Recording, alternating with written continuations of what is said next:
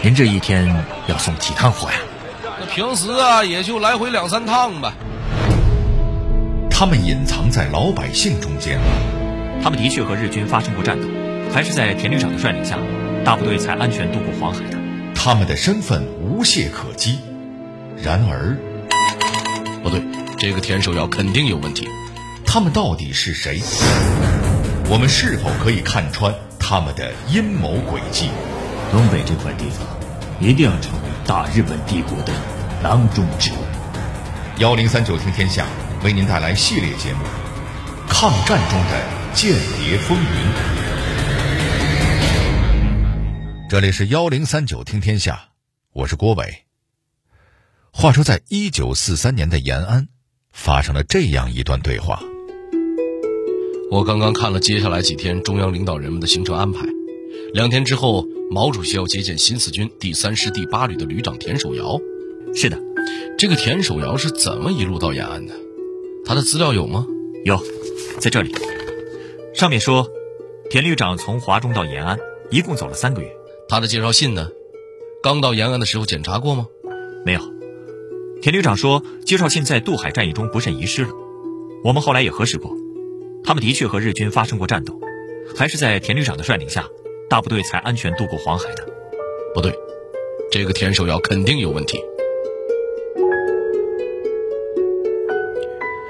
听完这俩人的对话，您可能要问了：这个田守尧是谁呀？对话中也听不出他有什么问题呀，为什么要怀疑他呢？他到底是英勇抗战的将领，还是不怀好意的特务人员？他是怎样加入新四军的？在这位旅长的神秘身份背后，又暗藏着怎样的秘密？幺零三九听天下，郭伟和您聊聊身份神秘的英雄田守尧。话说，在一九四三年的延安，六月二十日那天。新四军旅长田守尧正在招待所里等着毛主席的接见。他在屋里坐了一会儿，门外就传来了一阵敲门声。然而，这个田守尧好像有点心神不宁，敲了好一会儿，他才听见，紧张地问：“门外是谁？”来人自称是招待所的服务员，要给他送一个热水壶来。听见这个人的声音，田守尧这才放心。因为自己在这里已经住了五天，都是他为自己服务的。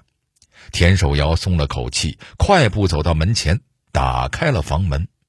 没想到门才刚刚开了一条缝儿，突然有一股力道踹在了门上，房门直接狠狠地砸在了田守尧的头上。田守尧一个趔趄，还没等他站稳，房间里突然冲进来好几个人，丝毫不给他反应的时间，直接把他扑倒在地。紧接着，那些人熟练地搜查了他的全身，果然翻出了一支小巧精致的无声手枪。而人赃俱获的田守尧已经面如死灰，像一只泄了气的皮球一样，任由这几个人把自己五花大绑起来。听了开头的小剧场，您也应该能够明白，这个田守尧果然有问题。那他到底是什么来路呢？想要说清这个事儿，咱们先来看看这个田守尧到底是何许人也。一九一五年，田守尧出生于安徽省六安市，他们家是佃农出身，从小家里日子过得就非常辛苦。在田守尧十几岁的时候，共产党掀起了土地革命运动，消灭地主和土豪，把土地还给了农民。土地革命当然也影响到了田守尧的老家。他们一家的日子这才好过了一些。红军建立了鄂豫皖根据地之后，只有十六岁的田守尧参加了红军，而且在两年之后就成为了红二十五军交通队的指挥员。在红军长征的时候，田守尧还曾经担任二二五团的团长，顺利抵达陕北之后，又改任红十五军团第七十八师的师长。抗日战争爆发之后，田守尧担任了八路军一个副团长，参加了平型关战斗。据说，就是在这次战斗中，田守尧受了伤，躺在担架上都要坚持指挥战斗。皖南事变之后，田守尧担任了新四军第三师八旅的旅长，率领军队在盐阜地区开展游击战争。盐阜地区东临黄海，南接苏中，北依陇海铁路，西靠沿河，可以说是华中与华北的重要交通枢纽，历来都是兵家必争之地。田守尧带领八旅进入盐阜地区后，发现当地的社会秩序简直是一团乱。不仅日伪军经常出动扫荡，对老百姓烧杀抢掠，土匪恶霸也不消停。简直是横行乡里，无恶不作。国民党顽固派的部队也不想着抗日，反而是时不常的下乡骚扰百姓，人民群众苦不堪言呢。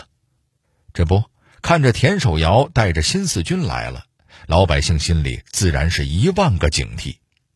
那时候大部分人都不知道新四军是个啥军，大家都觉得这指不定又是哪个军阀的部队呢，肯定又是来霍霍大家的。这种社会环境，别说抗日了，想立足都难。于是，田守尧根据师长的指示，指挥部队开始首先打击日伪军，剿除土匪恶霸，努力安定民心，提高新四军在人民群众中的声望。慢慢的，盐阜地区逐渐安定了下来，百姓对新四军越来越拥护了。从这里，咱们就能看出来。田守尧肯定是一位英勇善战的将领，八旅的政治委员和参谋长都没少夸过他。这么优秀的战士，怎么会在延安被抓呢？当时在延安到底发生了什么呢？花开两朵，各表一枝，让我们把视线转移到延安这边。时间转移到田守尧在延安被抓的十几天前，这一天，驻扎在延安吴起县长官庙的一个警戒哨突然发现有七个人在偷偷的翻越山口。遇上这种事儿，哨兵的第一反应当然是开枪示警了。没想到这伙人居然无动于衷，哨兵们立刻就觉得情况不寻常，果断的对他们进行了追捕。没想到对方居然开枪还击了，好吧，那咱们也别客气了。最后，这七个人被我方士兵全部击毙。几天之后，奇怪的事情发生了，吴起县附近的富县边境也发生了这样类似的事件。延安边区的政府保卫处处长布鲁接到这些报告之后，立刻就意识到了这些事件中的不同寻常。他觉得敌方突然活动这么频繁，应该不是一个偶然事件，背后肯定有什么不可告人的阴谋。为了防止敌人有所动作，布鲁搜集了大量情报，每天都对着书桌上堆积成山的各种信息苦苦思索，绞尽脑汁的猜想敌人下一步可能的计划。然而，毕竟只有几次越境事件，信息量实在太少。布鲁想破了脑袋也没有整理出头绪，但出于职业的敏感，他隐隐的感觉到，边区这些天表面上十分宁静，但背后肯定隐藏着巨大的危险。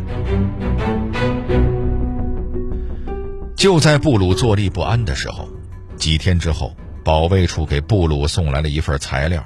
内容就是最近几天里中央主要领导同志们日常的工作安排。作为保卫处处长，每天翻看中央领导人们的活动安排，也是布鲁的一项日常工作。布鲁在看日程表的时候，突然看见这么一条：十几天以后的六月二十二日上午，毛主席的安排是接见新四军第三师第八旅的旅长田守尧。看见这个消息，布鲁突然反应过来。田守尧所在的第三师的驻扎地在华中地区，距离延安路途遥远，这边认识他的都没几个，而革命队伍里的自己人肯定最不容易引起怀疑。万一他有什么问题，那可是能直接威胁到最高领导人的生命安全的。于是，就像小剧场中说的那样，布鲁让参谋拿来田守尧的资料。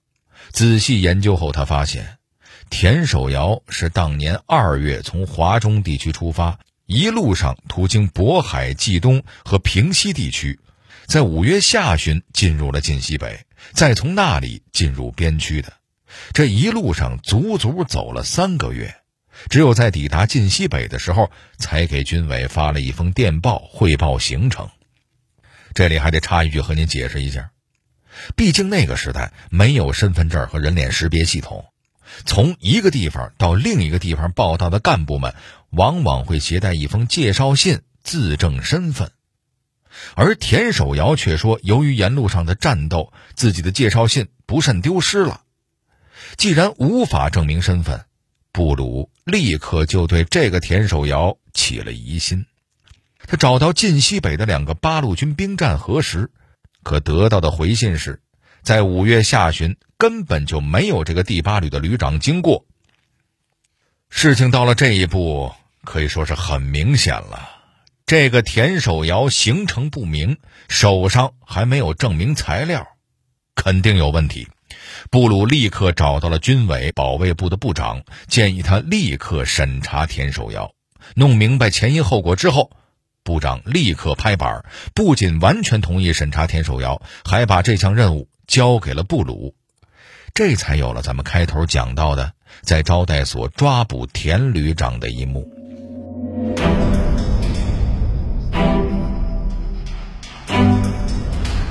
成功抓捕之后，布鲁组织人员连夜审问田守尧，他们花了两天三夜的时间，终于突破了田守尧的心理防线。把事情查了个水落石出，那这一切到底是怎么回事呢？让咱们把视角再转回到田守尧那边，在田守尧被捕的那一年，也就是一九四三年年初，世界反法西斯战争逐渐由战略防御转入到了战略进攻，中华民族的抗日战争形势也开始日渐好转。这一年春天。中共中央决定让第三师的一部分领导干部去延安的中央党校进行学习，强化一下思想建设，为即将到来的战略反攻做准备。接到这个通知之后，经过第三师党委的再三分析研究，决定就让田守尧领队渡过淮河，横跨陇海铁路，越过冀东、平西地区，从晋西北方向进入延安。因为这事儿不涉及到军事机密。所以，让干部们去延安学习的这封电报并没有加密，于是他很快就被军统和日伪情报机关截获了。按说截获就截获了，军统和日伪还能怎么借题发挥呢？难不成派个李鬼去冒名顶替吗？那要是真李逵到了，这不瞬间就被揭穿了吗？但问题就在于，真李逵，也就是田守尧，他到不了延安了。当时接到命令之后，田守尧立刻率领队伍出发。但当他们到达淮安的沿河南岸的时候，发现对面已经是碉堡密布、炮楼林立。找附近的村民一打听，才知道所有的船只已经被日本军队拖去北岸了。鉴于情况有变，田守尧当机立断决定改变行军路线，改从海上前进。绕过连云港的海上封锁线后，再从山东地区登陆。几天之后，队伍终于穿过了日军的封锁线，顺利抵达富东县海边一个叫做六合庄的小村子。幸运的是，他们还找到了一艘四百吨位的八舱大帆船。如果不出意外，第二天中午他们就能顺利登陆。可是谁都没想到，在第二天凌晨，田守尧他们发现。不远处竟然有一艘日军的巡逻艇，正朝着他们疾驰而来。田守尧立刻命令队员们准备战斗。等日军靠近之后，他们迅速把手榴弹扔上了巡逻艇，日军赶紧掉头撤离。然而，开出去三百多米之后，日军又停了下来，用机枪火力对帆船进行猛烈射击。当时，新四军这边的队员只有随身携带的手枪。完全不是日军的对手，好多队员在战斗中当场牺牲。田守尧把敌人艇上的几个鬼子打倒之后，叫大家下到二层舱里，对他们说：“我们绝不能让敌人得到我们一点东西。现在，大家把带的秘密文件撕掉，扔到海里。就这样，相持了几个小时，日军巡逻艇突然掉头离开。田守尧猜测他们可能是弹药耗尽，于是赶紧率领队伍继续北上。但很快，他们发现日军又有三艘汽艇不依不饶地追了上来。当时，田守尧他们的船已经接近滨海军区根据地了，可就在这个时候，船被海浪冲到了岸边，搁浅了，不能靠岸。日军用机枪射击封锁。面对这样的困境，田守尧急中生智，他想到，敌人的汽艇也害怕搁浅，不会追到岸边来，所以他命令大家弃船，涉水上岸，以此摆脱敌人。他和夫人下水之后，走在了队伍的最前面，为大家趟路。不幸的是，走着走着，夫妻俩不小心踩进了一个深水沟，连日的奔波和战斗让他们的体力早已耗尽。根本无力挣扎，很快，田守尧夫妇就被海水吞没了。而田守尧牺牲时，年仅二十八岁。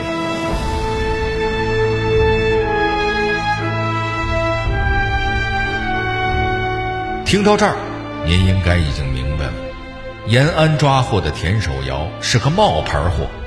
那么，这个冒牌货到底是谁？又是谁派他来的呢？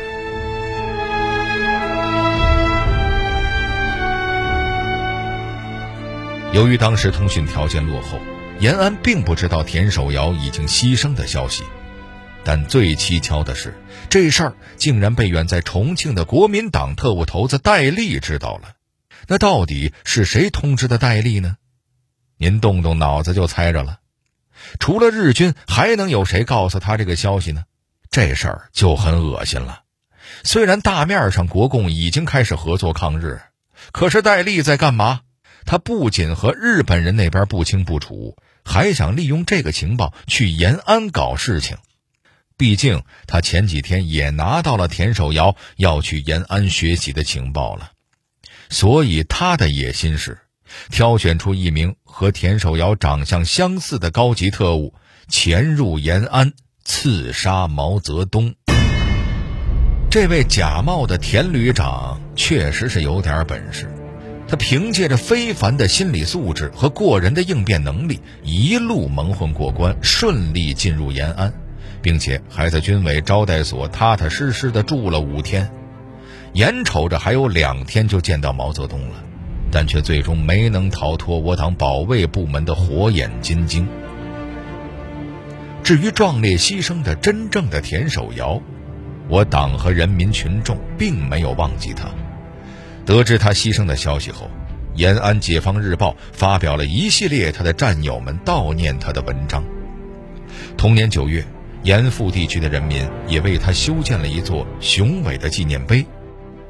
在举行纪念碑落成典礼的时候，新四军三师师长黄克诚和副师长张爱萍写了挽词，高度评价了田守尧的战功和品格。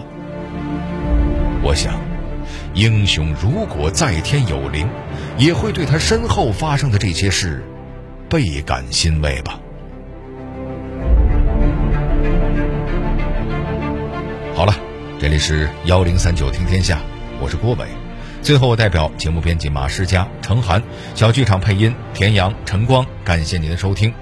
另外，如果您想和我们交流互动、收听往期节目，欢迎关注新浪微博和微信公众号幺零三九听天下。